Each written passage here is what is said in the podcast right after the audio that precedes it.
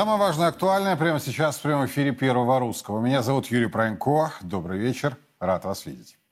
Сегодня у нас будет предметный анализ э, самых важных вопросов в области политики, экономики и финансов с известным российским экономистом Михаилом Хазиным. Михаил Леонидович, добрый вечер. Здравствуйте. Рад вас видеть.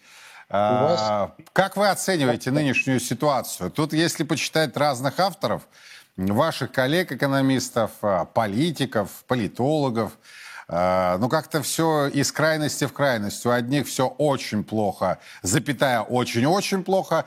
Другие, э, в общем-то, говорят, ну да, не очень хорошо, но и особой трагичности не наблюдаем.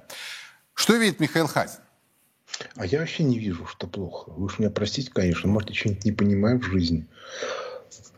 Я. Неожиданно так.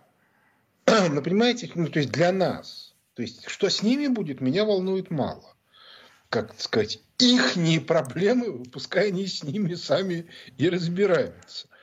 Вот. А мы будем разбираться с нашим. Нет, проблемы у нас есть. Например, у нас опять объявились эти, как, как их называют, сторонники партии мира, которые на этот раз хотят сдать нашу нефть. Да, вот они пытаются, значит, уже появилась утечка о содержании указа, направленного на защиту нашей страны от, соответственно, ограничения цен на нефть. И они хотят все сдать. То есть смысл такой, делать мы ничего не будем, будем смотреть, продавать нефть э, тем, кто ограничивает цены, мы не будем, за отдельными исключениями по отдельным разрешениям. Надо ли понимать, что это чиновники с интересом, вот они уже, да, они уже как бы у них уже руки говорят, что сейчас понесут денежки за отдельные исключения. Вот, ну, ну, мы же все понимаем, да. Вот, по этой причине... То есть то, о чем вы в свое время сказали, часть элиты хочет, чтобы все вернулось в зад. Вот как это да, было до 24 февраля. Где-то процентов 90, да. 90? 90? Ох, ничего да, себе. элиты. А 90% населения, наоборот, категорически хочет вот эти 90% элиты куда-нибудь убрать.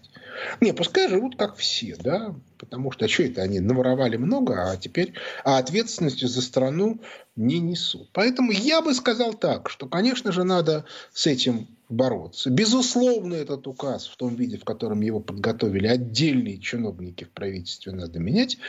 Более того, я бы просто сейчас бы взял бы этот указ в том виде, в котором он сейчас существует, посмотрел бы, кто его писал, и их бы тут же бы уволил, ну, там, по недоверию.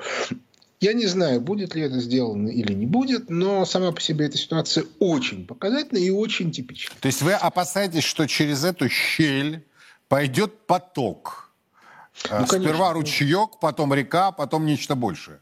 Ну, мы что, дети, что ли? Мы что, не понимаем, как это все устроено, да? Вот, то есть, это же абсолютно типовая история, да, когда э, все запрещено, но отдельным товарищам в виде отдельных исключений, которые никто не знает, где они будут и как, все можно. Вот. Но вот этого вот быть не должно. Вот. На самом деле тут есть одна очень принципиальная вещь. Дело в том, что э, фактически как бы, существует некоторая э, экономическая базовая логика. Существует три способа получать деньги из воздуха. Нет, но ну есть способ получать деньги за труд, но его мы сейчас рассматривать не будем. Да? Угу. Те люди, которые у власти, они предпочитают э, не, как бы, не работать. Они работать не любят. Эти люди обозначаются одним из э, тремя словами. Процентщики, оценщики и менялы. Так. Ну, с процентщиками все понятно. Это банкиры. И у них ну, все хорошо, судя по отчетам, а, которые мы с вами видим. У них много десятилетий все было хорошо, а сегодня стало очень плохо. Угу. Потому что они понаделали большое количество долгов, а механизм печатания денег больше не, не работает. Но в средние века а, а, это была такая идея получения золота в пробирке. Да, вот фактически процентщики научились получать золото в, в пробирке, как это, на кончике печатного станка. Да? Вот. А, а, значит, вторые – это менялы. С ними тоже все понятно. Менялы – это торговля. Вот весь Восток, начиная там от э, Индии, как бы Индия, Китай и прочее, прочее, прочее, это все меняло. Вот. И против них мы ничего не возражаем, хотя они, конечно, сами ничего не создают. Но если их как бы держать в рамках, то, чтобы не было монополии и прочих разных безобразий, то они, в общем, полезны. И, кстати, процентщики тоже могут быть полезными. В СССР был, была процентная ставка, и, в общем, она играла вполне себе положительную роль. Но сейчас иная ситуация с этой, по крайней мере, публикой. Да, а вот есть еще и третье. Это оценщики. А вот очень интересная штука. Ну, например, оценщики – это Ротшильд. Знаете, золотой стандарт, да? золотой фиксинг. Да? Когда мы говорим, мы тут собрались и решили, что цена золота вот такая. Если вы вспомните Британскую империю, в Британской империи в колониях было запрещено производство – а нужно было покупать за золото и другие, ну, собственно, за золото, потому что в колониях были золотые монеты в качестве валюты. Значит, нужно было покупать промышленную продукцию метрополии, причем по фиксированным ценам. Именно по этой причине произошла война за независимость. Потому что колонистам запрещали производить сельхозорудия, а вовсе не из-за каких-то там мелких э, как бы, историй с чаем. Так вот, сегодня фактически Соединенные Штаты Америки, осознав, что процентщики их кинули – ну, мы же понимаем, что процентщики – это транснациональные банкиры, которым разрешили управлять валютой Соединенных Штатов Америки. В результате они довели дело до кризиса. Соединенные Штаты Америки решили отобрать у процентщиков свою валюту. Это вот схватка между Трампом и Байденом. Байден еще ставленник процентщиков, но уже всем понятно, что команда Байдена идет под снос. Теперь вопрос, а как Соединенные Штаты Америки будут поддерживать высокий уровень жизни? Так. Как менялы они работать не могут, им продавать нечего. Значит, как оценщики. И начали они с рынка нефти. И логика их, как оценщиков, примитивная и банальная. То есть они будут а, устанавливать цену на нефть так, чтобы их друзья получали нефть по дешевой цене, а все остальные по дорогой. Они не могут улучшить свою экономическую ситуацию быстро, зато не могут ухудшить ее в других местах. Если кто-то скажет, что не получится, посмотрите, что они сделали с ценой на газ для Евросоюза цена на газ в Евросоюзе сейчас в разы больше, чем в Соединенных Штатах. Что это будет означать для России, для нас? А, ну, я сейчас скажу, да. Значит, фактически это означает следующее. Они взяли модель Британской империи, там 18-19 века, ну, очень частичной первой, первой половины 20-го, потому что эту модель Черчилль, который был ставленник процентщиков разрушил в конце 30-х годов. В конце 30-х, начале 40-х. Еще ну, как бы первая, Вторая мировая война уже началась, а Великая Отечественная еще нет. А, и вот тут очень важно. В этом случае фактически и Индия, и Китай, и арабский мир, и мы – это колонии. Нам будет запрещено иметь промышленное производство, а сырье мы должны будем продавать по тем ценам, которые им удобны и у них покупать по тем ценам, по которым удобно. Китаю уже поставили жесткий запрет. Вы думаете, они начали с нашей нефти? Нет. Они начали с китайской продукции компании Huawei. Ее запретили продавать по всему миру, потому что высокотехнологичную продукцию должны продавать Соединенные Штаты Америки. Ну а как Они же рука рынка, свободные торговые отношения, Еще вот эти раз... мантры? Еще раз повторяю. Когда у вас есть печатный станок, вы можете устраивать свободный рынок. Когда вы менялы, вы должны устраивать свободный рынок. Ну, относительно, разумеется. Угу. А вот когда, соответственно, а вы а, оценщики, то вам не нужен свободный рынок, он опасен. Как они это будут с точки зрения экономической теории двигать, но ну, это мы видим как. Они говорят, что вот это страны, которые нарушают правила, поэтому их надо наказать. Но суть в этом очень простая. Они хотят восстановить колониальную модель, в которой, соответственно, страны колониальные не имеют права на а, высокотехнологичную продукцию, обязаны продавать сырье по дешевым ценам и покупать эту высокотехнологичную продукцию по высоким у тех, кто ее кому разрешили ее производить. Михаил Точно. Леонидович, ну вот опять-таки, возвращаясь на, русскую, на российскую почву, я, я, сказать, с, это... я с вами согласен, потому что, нет, подождите, я с другой стороны зайду, да, а, я сегодня об этом буду говорить в 7 вечера в своей программе «Сухой остаток» здесь, на Царьграде.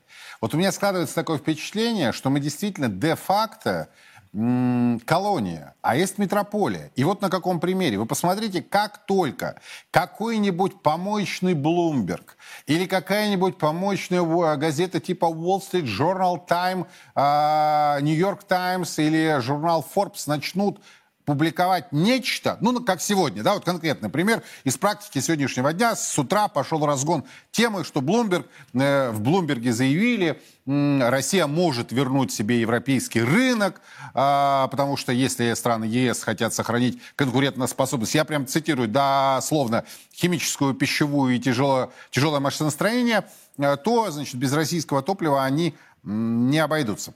И российские СМИ, политики, телеграм-каналы, как зайчики, вы не поверите, начинают прыгать, да, вокруг этой новости. Ребята, вы посмотрите на источник. Там было высказано оценочное суждение одного эксперта, грубо говоря, колумниста, который предположил, но как это подается? А это подается именно как пришла новость из метрополии, и ее надо сообщить. Вот я с этой точки зрения, я, честно говоря, обалдел. Я посмотрел сегодня на одном из федеральных каналов, как идут, идет ротация новости, э, новостей, да?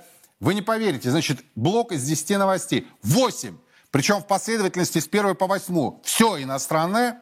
Девятая новость. Они вспоминают Путина, который сегодня открыл, значит, э, трассу до Москва, Казани, далее до Тюмени и Екатеринбурга.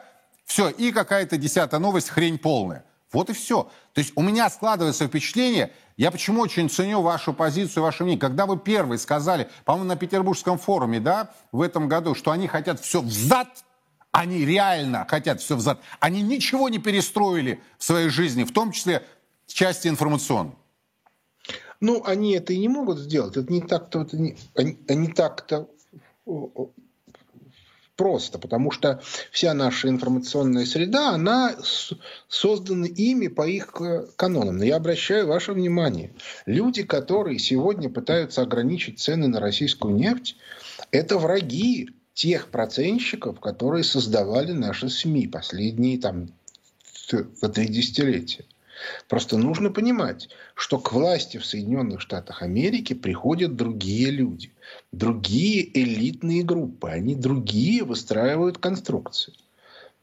Другое дело, что эти конструкции к нам ничуть не менее добры, чем предыдущие. Вот логика, в которой сегодня Соединенные Штаты Америки пытаются перестроить мир, она другая. И процентщиков при этом выгонят. Международных банкиров выгонят. Ну, российских либералов могут перекупить. Ну, какая разница, в конце концов, на Биулиной работать на процентщиков или на оценщиков. Главное работать против России, чтобы деньги платили. Вот. По этой причине я вот как бы исхожу из логики, что а, мы должны, вот это принципиально важная вещь, мы должны создать альтернативную систему ценообразования нефти. Понимаете, если на российской бирже осуществляется рублевое ценообразование на нефть, то ограничение цены в долларах вообще не играет никакой роли. Мы, мы купили нефть за рубли. У нее нет цены в долларах. Она вообще за доллары не продает. Но вы считаете это реально? Это будет сделано? Это будет сделано? Смотрите, да, когда эта идея возникла, она возникла лет там 8 тому назад. Может, даже больше, я уже сейчас не помню. Но мне было очевидно, что ее не допустят. Ее и не допустили. Знаете, был такой проект создания Московского финансового центра, в том числе с нефтяной биржей. О, да! А, да, да, да, да. Но поскольку да. делал это Волошин, который представляет тут процентщиков, да, то есть это как бы он как бы не наши интересы здесь отражал, а их не. По этой причине мне было абсолютно очевидно, что все провалит и как бы все, все будет за, закончено. Кстати, я подозреваю, что этот проект так и, и не закрыт. Вы видели указ об увольнении Волошина с этой должности? Я не видел. Я тоже не видел. Вот. Ну вот, значит, ну, бог То есть ним, продолжаем да? строить э, один из ну, мировых финансовых да, центров. Продолжаем строить, да. Ну, Сидеть вот. на теме и пилить. Что Понятно. мешает заняться этим всерьез? Нет, я понимаю, мешает Набиулина, мешает Силуанов, но Мишустину-то это нужно. Так давайте займемся. Вы, вы понимаете, тем более, что в нынешней ситуации мы туда можем подключить и Саудовскую Аравию, и Индию. Китай, может быть, Китай уже предложил продавать нефть за юань. Но ключевое здесь не продавать нефть. Вы поймите, а перевод денег может быть вообще в чем угодно. В тугриках, э, в монгольских. Какая разница? Принципиально система ценообразования. Давайте, если, давайте скажем вслух, публично, для всех. Соединенные Штаты Америки от модели процентщиков, когда они допускали свободные рынки, потому что у них было неограниченное количество денег, чтобы на них купить все, что они хотят. Переходят к модели оценщика, при котором они будут нам говорить, по какой цене мы должны продавать наш... Михаил Ильич, ну кто это будет делать? Вот, ну, слушайте, мы с вами взрослые люди, мы знаем всех, кто сидел и сидит в кабинетах и коридорах власти. Да? Э, вы даже их больше знаете. И кто из них этим будет заниматься? Ну, то есть мы это... говорим, это не будет потому что, этот не будет потому что. Про министра экономического развития вообще не хочется говорить, потому что, потому, потому что. Ну потому и... что нечего про него говорить. Да, да, про да, да. И, и, и вот кто? Даже какой бы ни был сильный премьер, один в поле не воин. Это... Ну, тем не менее, у него достаточно рычагов, и у него есть люди, которые теоретически этим могут заняться. На худой конец есть люди, которые пока ну, как бы не участвуют в процессе, но можно поручить и Глазьеву это сделать. Очень много, опять-таки, чтобы закончить этот блок, тогда задам этот уточняющий вопрос. Очень много было разговоров по поводу оплаты, значит, российских углеводородов рублями, да? Грозили, говорили. Сейчас вот вы правильно э, вспомнили э, слив информации по поводу проекта, все-таки проекта, да, еще не подписанного указа, а проекта указа по поводу так называемых ответных мер по потолку. Э, у меня тогда возникает вполне закономерный вопрос. Простите, может быть, за грубость. Это все на уровне трепа так и осталось, и были те силы, и есть такие силы, которые это будут торпедировать, и тогда неудивительно, какие суммы по итогам 2023 года а, будут а, в, записаны в статью «Отток капитала». Да, я напомню, что октябрьский прогноз российского ЦБ это ни много ни мало 251 миллиард долларов. Или а, есть объективные причины, по которым, по мнению э, Михаила Хазина, невозможны расчеты в рублях. Хотя бы за углеводороды. Я не говорю про другие товары, про другие экспортные товары. Наши.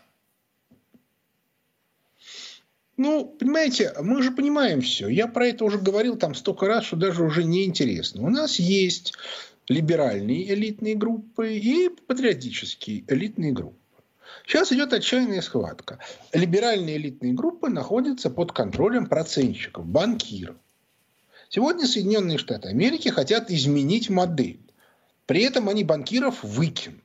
Возьмут ли они там Набиулину, Силуанова и так далее, и всех остальных, это вопрос. То, что они не возьмут олигархов 90-х, это очевидно. Они им не нужны. От них толку нету. Им вот дали э, задание свалить Путина, они не потянули. Поэтому что им остается? Что им остается? Им остается строить свою модель. А вот получится у них или нет, это вопрос.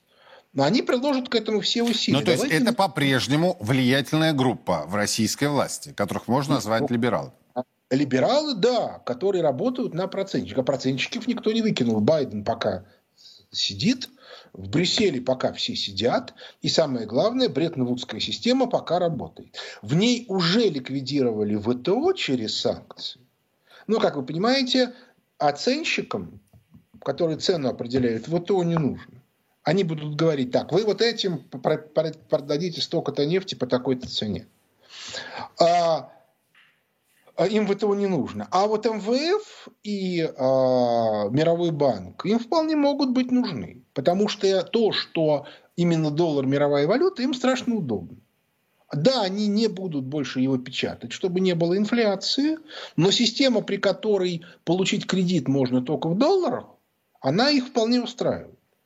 По этой причине я не исключаю, что они будут, э, ту часть нашей элиты, которая имеет отношение к управлению, они будут каким-то образом пытаться перекупить и, соответственно, выстроить. Но с точки зрения Набиулиной, который себя воспринимает как, как это, офицер МВФ, да, ну вот, грубо говоря, да, вот у нас работает руководителем Центробанка человек, который себя воспринимает офицером чужой армии.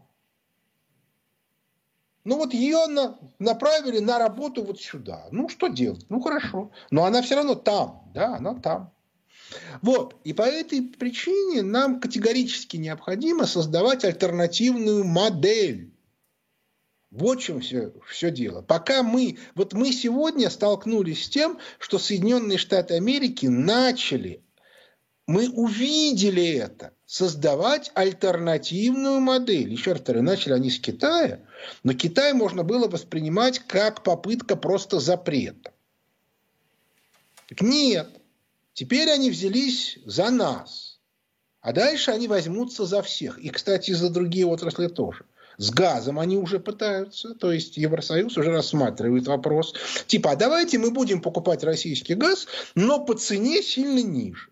А России деньги нужны, поэтому она продаст. А если не продаст, мы купим каких-то чиновников, которые продадут нам этот газ в виде исключения. Михаил Ильич, подождите, вот простите за такое уточнение, может быть, не совсем корректное. А вот э, чиновники или та часть элиты, которая принимает э, решение, она настолько продажная, что, в общем-то, не ну, будет вы, проблем с их но покупкой? Вы видели, но вы видели историю с, со специальной военной операцией? Там, вы хотите сказать, что не было предательства?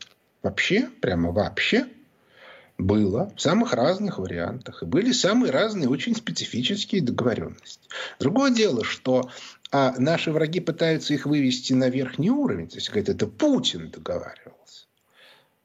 А мы понимаем, что все немножко иначе. Что Путин договаривался на верхнем уровне. И на, как сказать, средний и даже нижний он не залезал. Но тем не менее. Так вот, нужно понимать, что сегодня мы подошли к ситуации, при которой единственный выход – это создание собственной системы. Поэтому мы должны создать рублевую биржу и сказать о том, что наша нефть продается только по ценам этой рублевой биржи. И по этой причине сама по себе оценка этой нефти в долларах или в другой валюте является преступлением. Я думаю, те силы, которые будут противостоять этой идее, а, этой новелле, они снесут все подчастую. Потому что им будет что терять. Вы же понимаете. Ну, я, понимаете, я в этом смысле считаю, что у них уже нет сил на то, чтобы mm. все снести. То есть в этой вот. части Кроме вы даже того, больше оптимист. Повторяю, что в этом могут участвовать и Саудовская Аравия, угу. и Турция, и Индия, и Индонезия, и много еще кто. И они при этом будут говорить, ребята, а нам начхать, что там думает Соединенные Штаты Америки по поводу доллара. Мы говорим очень просто. Организация, которая котирует, которая оценивает нашу нефть в долларах, мы запрещаем ее деятельность на территории России. Тупо. То есть, иными словами, если это нефтяная компания, ну или там финансовая компания, ну типа там того же Блумберга, да, мы просто закрываем ее офис и высылаем всех ее сотрудников. Михаил Леонидович, я так хочу, чтобы была реализована ваша инициатива, но до сих пор именно котировки и показатели британской компании Argus, британского агентства, являются индикативным основным показателем при формировании госбюджета России, является основным показателем для Минфина России и так далее. Ну, вы это тоже прекрасно знаете. А, Ничего вот не поменялось. Началась ну, спецоперация, не началась. Они как на задних лапках прыгали перед Британией, так и прыгают принимается решение, да, использование этих данных является грубым нарушением. Дальше, соответственно, чиновник что-то там пишет. Он вызывается в компетентный орган. Это, вот, это, вот это, ты эту цифру откуда взял? Вот ты ее откуда взял? Он говорит, из Британии. Все, суд, турма, Сибирь. Дай бог. Все. Я за. Но я, вот. я, я, я просто, Знаете, я надеюсь, что у них есть потенциал как, это реализовать. Как это легко сделать? Проблема в другом. Проблем нет. Они попытаются. Да, будут созданы российские аналитические агентства, которые будут пытаться ну, просто повторять вот эти цифры. Угу. Но тут вот как с ними бороться вообще не проблема. У нас же есть как бы теперь рублевая биржа, вот на ней цена. Вы должны исходить вот из этой цены. Точка. Другой нету. Вы даже себе представить не можете, как это легко. Я просто знаю массу вариантов, когда абсолютно идиотические цифры, например, официальной инфляции, внесенные в закон о федеральном бюджете, приходилось применять всем. Ну, потому что эта цифра внесена в закон о федеральном бюджете. Ее можно обойти. Я, у меня даже была по этому поводу смешная история с, с участием тогда еще существующего РАО ЕС ну и так далее и тому подобное. У меня много есть разных мыслей о том, что и как можно сделать. Но вот это вот принципиально важная вещь. Согласен. Вы знаете, хочу э, к э, ситуации, которая находится в развитии, подойти с другой стороны. Вот вы сегодня неоднократно вспоминали э, премьера Михаила Мишустина. Он сегодня озадачился вопросами оттока но не капитала, а мозгов из России, то есть вот так называемая умная миграция. Давайте послушаем премьера, а затем я попрошу Михаила Хазина прокомментировать это. Еще очень важная задача – сохранение научно-технического потенциала. Понятно, что сейчас зарубежные организации будут пытаться э, активнее, если хотите, охотиться на э, подающих надежды специалистов, молодых и опытных ученых. И особо такое желание они и не скрывают, и публично об этом заявляют. И здесь, конечно, очень важно детально продумать систему мер, которые позволят защитить нашу страну от потери интеллектуального и культурного капитала. Поддержать тех, кто хочет развивать свои проекты, реализовывать прорывные идеи. Михаил Ильич, что делать с умной миграцией? Есть разные, да, отток произошел, это очевидный факт. А делать вид, что ничего не меняется, тоже глупо. И если на уровень премьера уже вывели этот вопрос по поводу оттока мозгов и умной миграции, значит, действительно проблема становится кричащей. Я как-то на эту тему общался с Глазевым. Такой вот академик э, Глазев мне сказал, что оценка интеллектуальных потерь с момента развала Советского Союза, по его мнению, исчисляется не одним триллионом долларов. Я его переспросил, то есть это можно а, монетизировать, вот эти, а, этот мозговой отток? Он говорит, да, безусловно, это всегда имеет денежный эквивалент. А вот на взгляд Михаила Хазина, насколько это действительно существенная проблема, и м- вот Мишустин говорит о том, что зарубежные компании будут как пылесос работать. Что мы можем предложить, на ваш взгляд? Ну, они пытаются это делать, но вы, вы поймите, дело в том, что та ситуация, в которой находятся сегодня Соединенные Штаты Америки и Запад, это примерно, ну так, как бы это сказать, год так, наверное, наверное, так, 30-й. Так. 1930. Поясняйте. И сейчас нас ждет резкий спад. Он уже начался, он уже идет год с лишним. Его не видно, потому что Соединенные Штаты Америки его маскируют занижая инфляцию, но он идет, этот спад. И по этой причине а, он будет продолжаться и приведет, так сказать, к величайшей депрессии. Он будет раза в полтора-два сильнее, чем было в 30-32 годах. И в этой ситуации все эти люди будут не, не нужны. Вы понимаете, вся логика Соединенных Штатов Америки исходит из постоянного роста. Современные Соединенные Штаты Америки жить при спаде не, не могут, не имеют. У них нет модели. Куда этих людей, которые собираются туда бежать, будут устраивать? Среднего класса там не будет. Там будут богатые, в богатые их не пустят. И нищие. То есть, иными словами, их тащат в нищету. Да, разумеется, может быть, их цель лишить нас, этих людей. Я думаю, что многие из них, на самом деле, они уже возвращаются. Некоторые из них самые То есть умные. Проблема преувеличена? А я думаю, что да.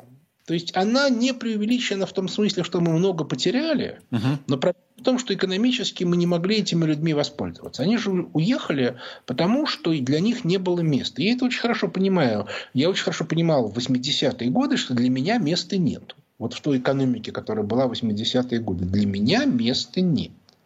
Мне пришлось радикально сменить сферу деятельности. Мне в голову не приходило, что я буду экономикой заниматься. Это получилось там достаточно спонтанно. Я там, искал работу в конце 80-х годов и пришел в Институт статистики и экономических исследований достаточно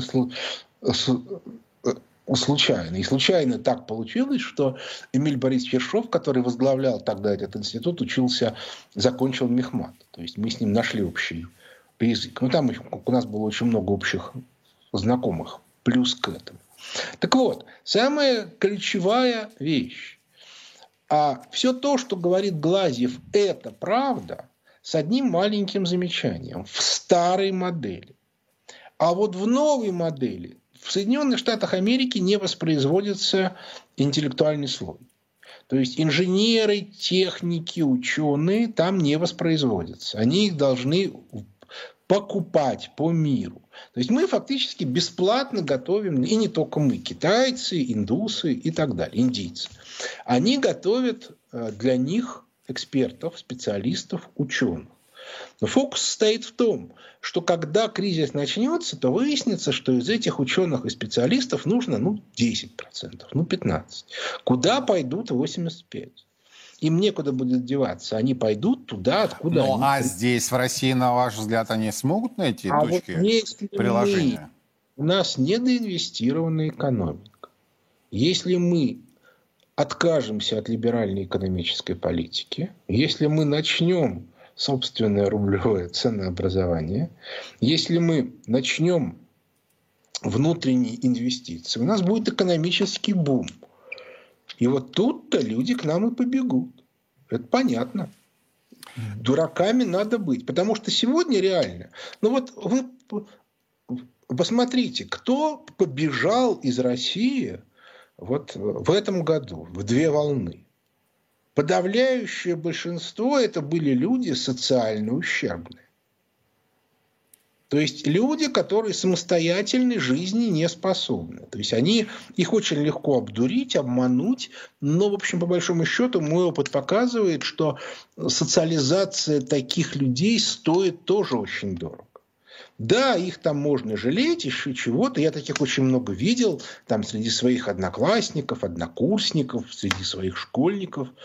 Но э, подавляющее большинство, да, многие из них хорошо устроились и в Израиле, и в Соединенных Штатах Америки пока.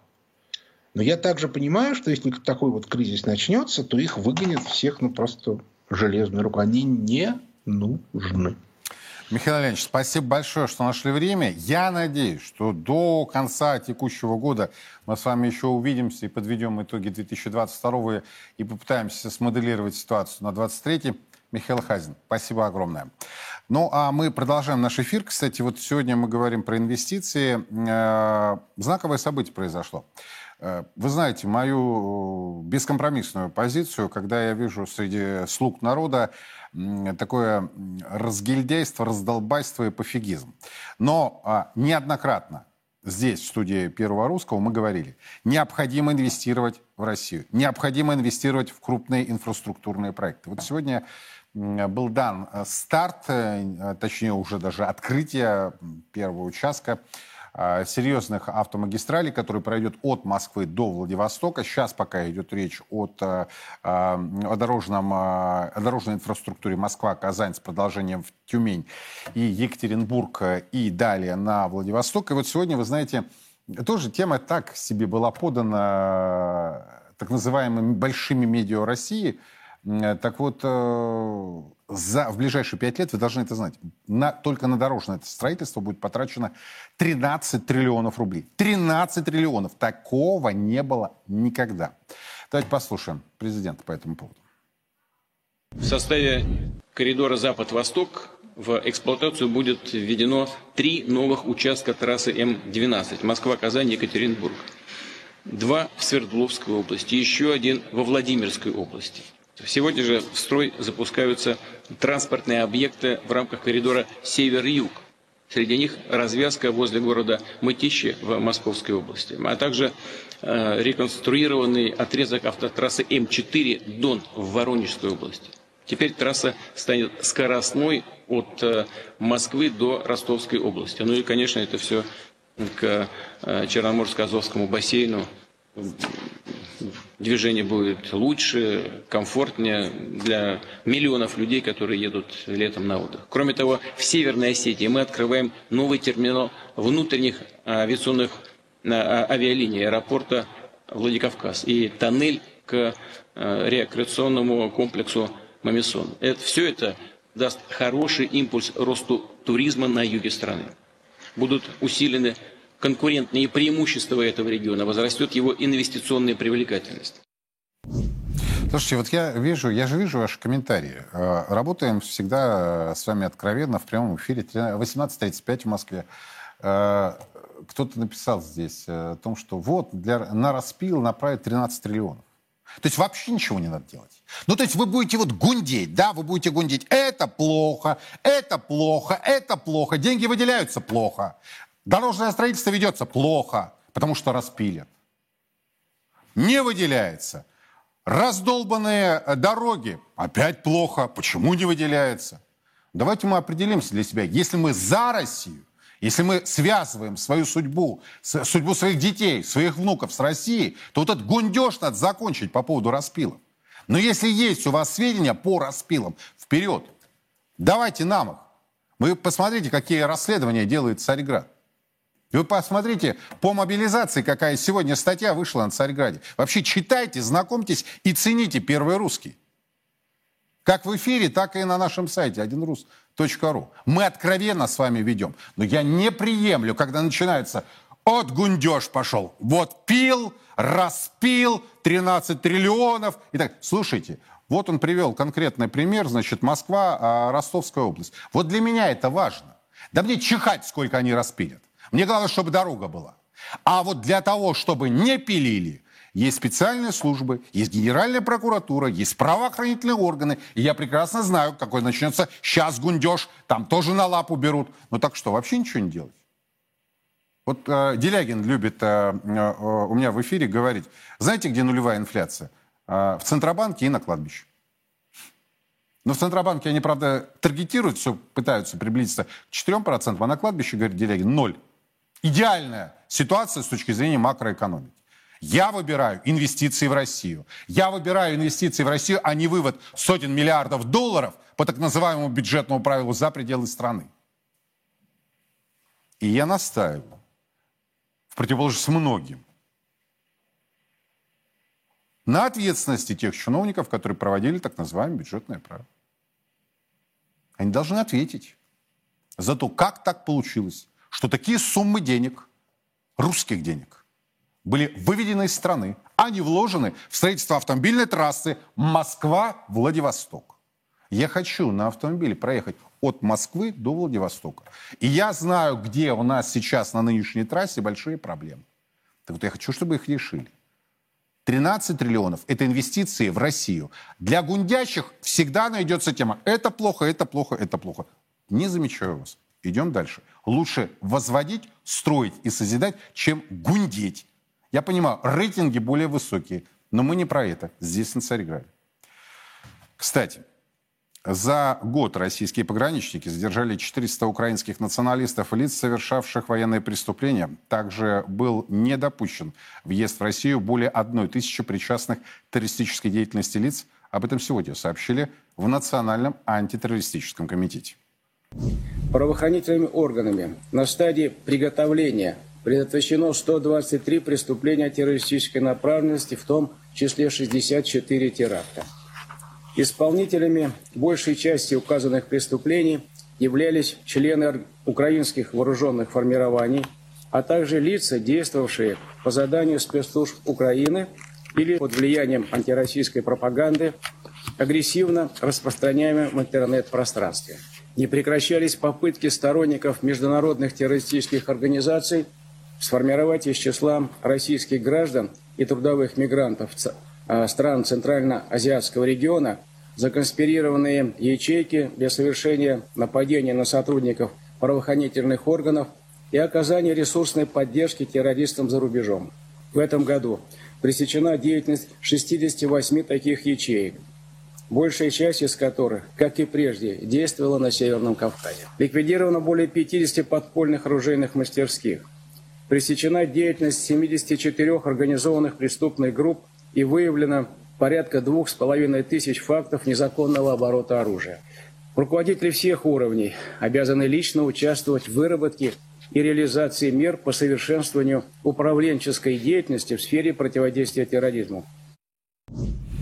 Вашингтон ищет способы сломить Сербию. Угроза крупномасштабной войны на Балканах становится все более реальной. Цель этого обострения – сделать все, чтобы разорвать единение наших братских народов.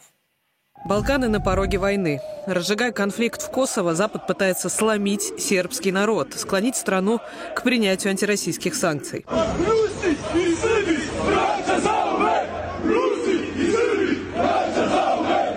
Но русские и сербы – братья навек, и это знает весь мир. Сломить наше единство мы не дадим.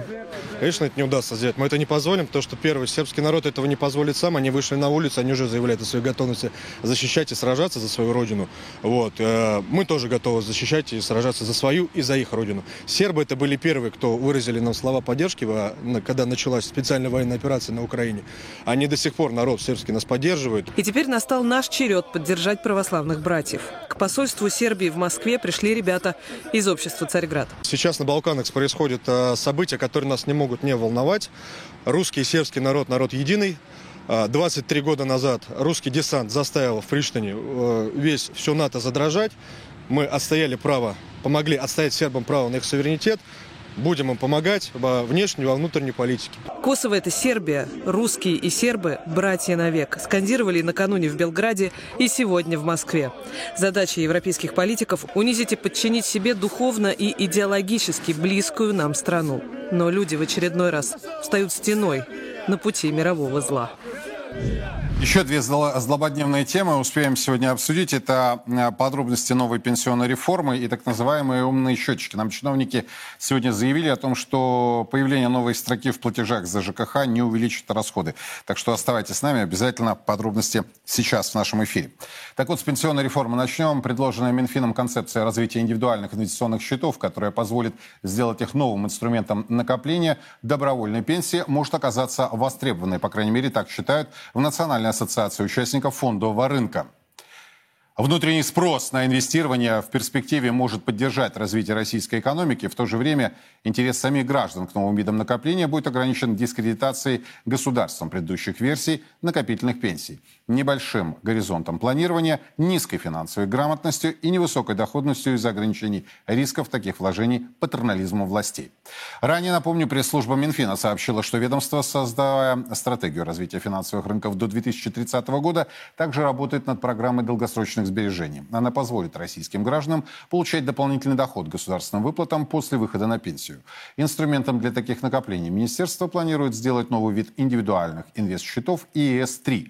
Он будет отличаться более длительным сроком инвестирования 10 лет вместо трех и набором льгот. В частности, Минфин предлагает обязать государство страховать до 2 миллионов 800 тысяч рублей накоплений по аналогии с банковскими депозитами и создать госпрограмму софинансирования взносов до 30 тысяч, тысяч рублей в год и давать налоговый вычет до 52 тысяч рублей в год на взносы до 400 тысяч. Предполагается, что право инвестировать средства граждан в ОФЗ, инфраструктурные облигации, корпоративные облигации и прочие ценные бумаги получат негосударственные пенсионные фонды, управляющие компании и брокеры.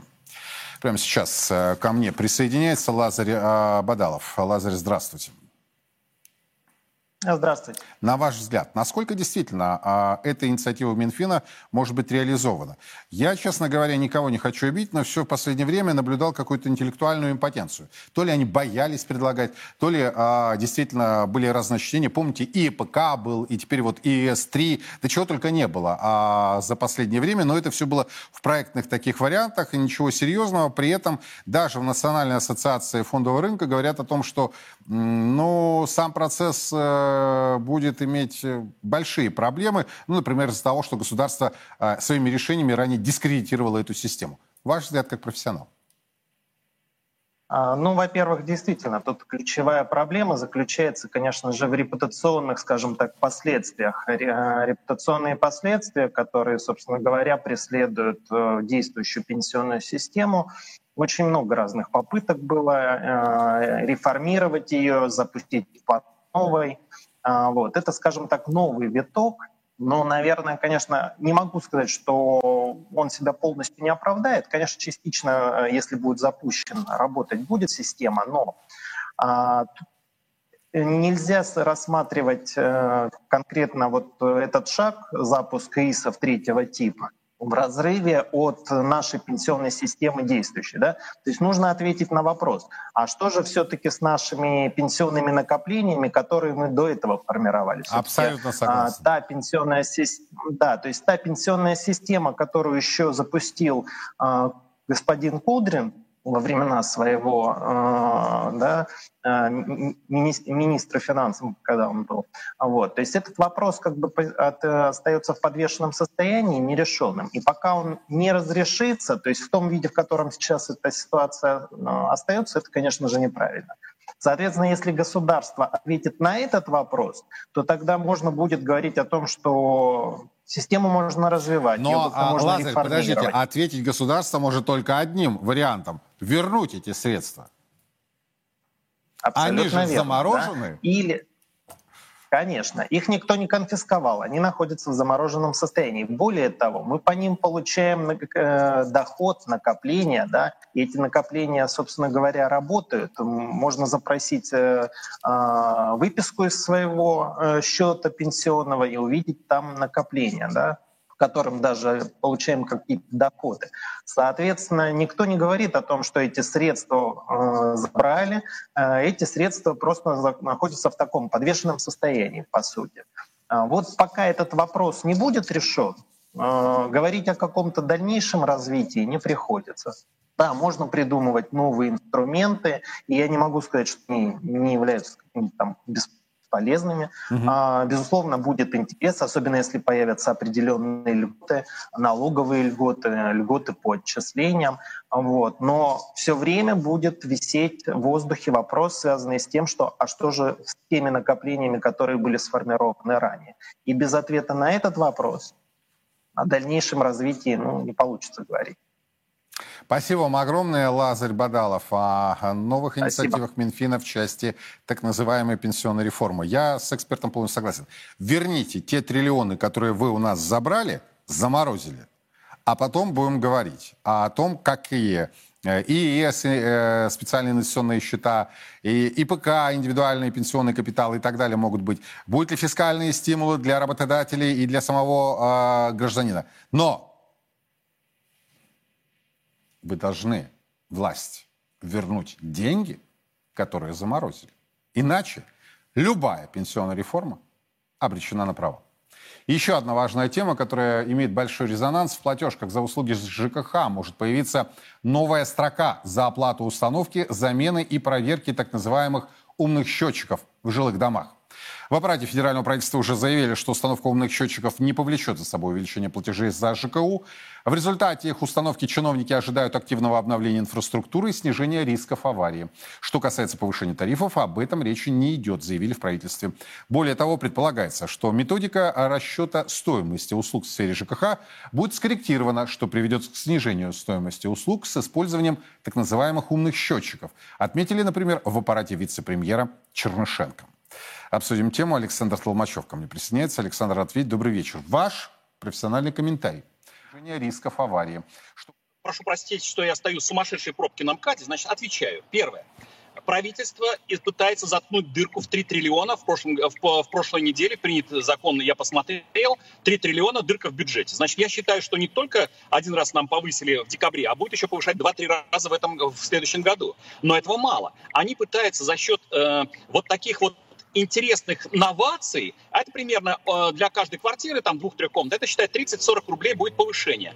Э, переложить проблемы, опять же, бюджета, а также монополистов олигархических, олигархов, который сегодня держит все эти монополии у себя на крючке, на наши плечи. Почему? Потому что никаких услуг мы с вами дополнительно не получим. Мы, может быть, согласились бы на повышение э, там, на 10, 20, 30 рублей, если бы четко знали, что вода пойдет чище, тепло будет лучше, там канализация станет работать лучше, но этого не будет. Нам предлагают искусственный такой э, прогресс, как мы называем интеллектуальной экономикой, и говорят, вы знаете, вместо того, что ты в WhatsApp посылал свой показатель а, со своего счетчика бесплатно, теперь ты будешь за деньги это делать. Но самое интересное, я специально интересовался, сколько стоит окупаемость одного счетчика, если мы сами поставим? 10-12 лет. а гарантия его три года. За три года он не просто не окупается, а тебя еще заставит заново покупать новые и новые более умные счетчики. Вы думаете, это связано с реальным э, потребностью, с реальной потребностью нашего населения сегодня? Ответ нет. Это затыкание дырок неумелых, без, безграмотных руководителей и менеджеров. Вот я как что думаю.